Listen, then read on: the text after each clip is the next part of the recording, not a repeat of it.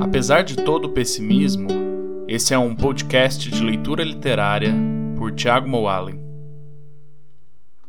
Para o episódio de hoje, eu selecionei aqui uma crônica do mineiro Paulo Mendes Campos chamada O Amor Acaba.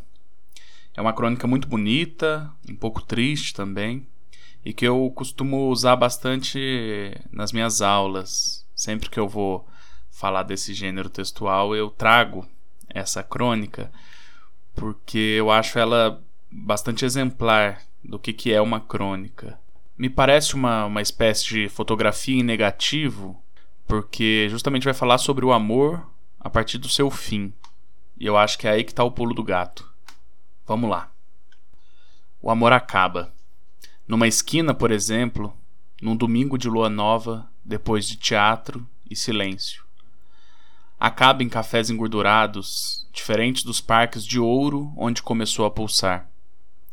De repente, ao meio do cigarro que ele atira de raiva contra um automóvel, ou que ela esmaga no cinzeiro repleto, polvilhando de cinzas o escarlate das unhas. Na acidez da aurora tropical, depois de uma noite votada à alegria póstuma, que não veio. E acaba o amor no desenlace das mãos no cinema, como tentáculos saciados, e elas se movimentam no escuro como dois polvos de solidão, como se as mãos soubessem antes que o amor tinha acabado. Na insônia dos braços luminosos do relógio, e acaba o amor nas sorveterias diante do colorido iceberg, entre frisos de alumínio e espelhos monótonos. E no olhar do cavaleiro errante que passou pela pensão, às vezes acaba o amor nos braços torturados de Jesus, filho crucificado de todas as mulheres. Mecanicamente no elevador, como se lhe faltasse energia, no andar diferente da irmã, dentro de casa o amor pode acabar. Na epifania da pretensão ridícula dos bigodes, nas ligas, nas cintas, nos brincos e nas silabadas femininas. Quando a alma se habitua às províncias empoeiradas da Ásia, onde o amor pode ser outra coisa, o amor pode acabar.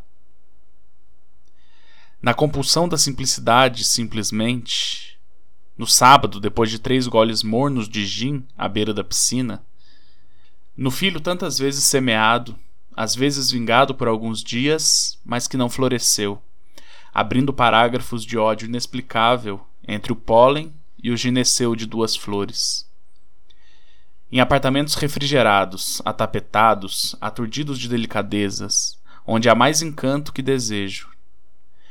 E o amor acaba na poeira que vertem os crepúsculos, caindo, imperceptível, no beijo de ir e vir. Em salas esmaltadas com sangue, suor e desespero, nos roteiros do tédio para o tédio, na barca, no trem, no ônibus, ida e volta de nada para nada em cavernas de sala e quarto conjugados, o amor se eriça e acaba. No inferno, o amor não começa. Na usura, o amor se dissolve. Em Brasília, o amor pode virar pó. No Rio, frivolidade. Em Belo Horizonte, remorso. Em São Paulo, dinheiro. Uma carta que chegou depois, o amor acaba. Uma carta que chegou antes e o amor acaba.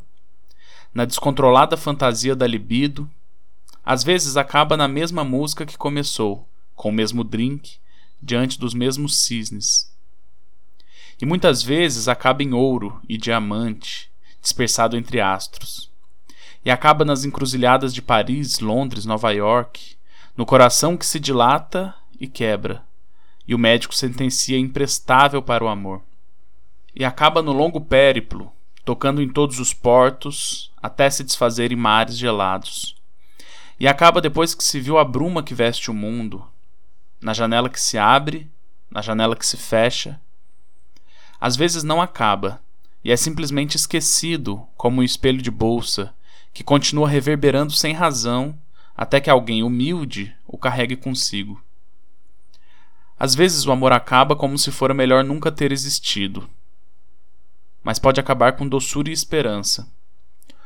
Uma palavra, muda ou articulada, e acaba o amor. Na verdade, o amor de manhã, de tarde, de noite, Na floração excessiva da primavera, no abuso do verão, na dissonância do outono, no conforto do inverno, em todos os lugares, o amor acaba. A qualquer hora o amor acaba. Por qualquer motivo, o amor acaba. Para recomeçar em todos os lugares e a qualquer minuto, o amor acaba. Thank you.